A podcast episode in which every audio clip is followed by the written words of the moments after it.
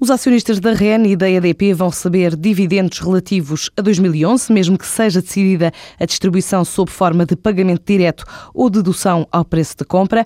Assim explicou hoje a Secretária de Estado do Tesouro e Finanças no Parlamento. Se houver lugar a distribuição de dividendos entre o momento do primeiro contrato celebrado, que no caso da EDP já foi, no caso da REN ainda não foi, e o momento final da transação, o valor dos dividendos é deduzido ao preço. Portanto, é a prática em todas as transações de ações, sejam compradas através de operações de, de, venda direta, quer seja através de operações em bolsa.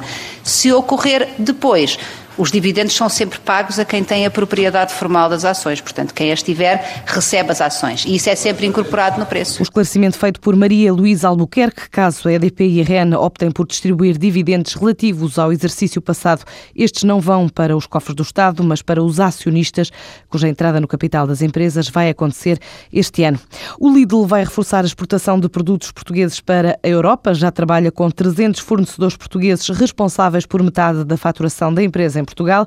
A cadeia alemã de retalho quer aumentar esta relação com produtores nacionais e este ano garante que vai desenvolver projetos a médio prazo para aumentar a quantidade de produtos a exportar para os mercados europeus, onde já marca presença.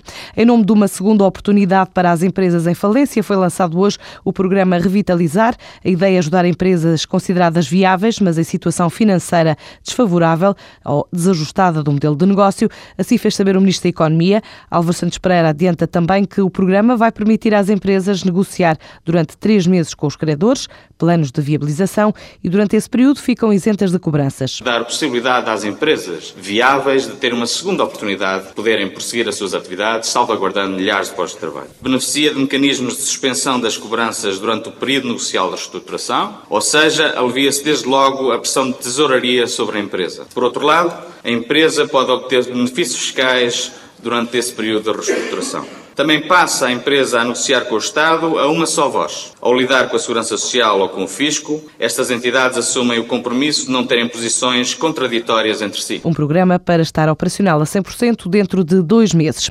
O grupo Frulac anunciou um investimento em Pretória, numa altura em que há seis empresas portuguesas em missão no território sul-africano.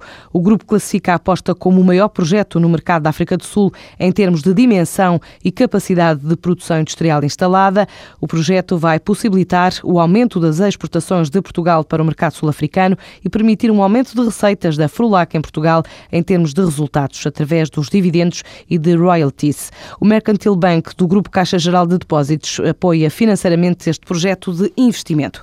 A Suécia é nova aventura por estes dias da portuguesa Muna. Depois de Paris, a empresa está em Estocolmo, na maior feira de design de mobiliário da Escandinávia, e na coleção leva uma surpresa: o lançamento da poltrona Fémina, numa coleção com fortes referências ao estilo dinamarquês, peças reinventadas por sete criadores numa edição limitada de 12 unidades. Até à data, o Reino Unido, a França e a Itália têm sido os principais mercados da marca portuguesa, com três anos, dedicada à criação de peças únicas de estofos.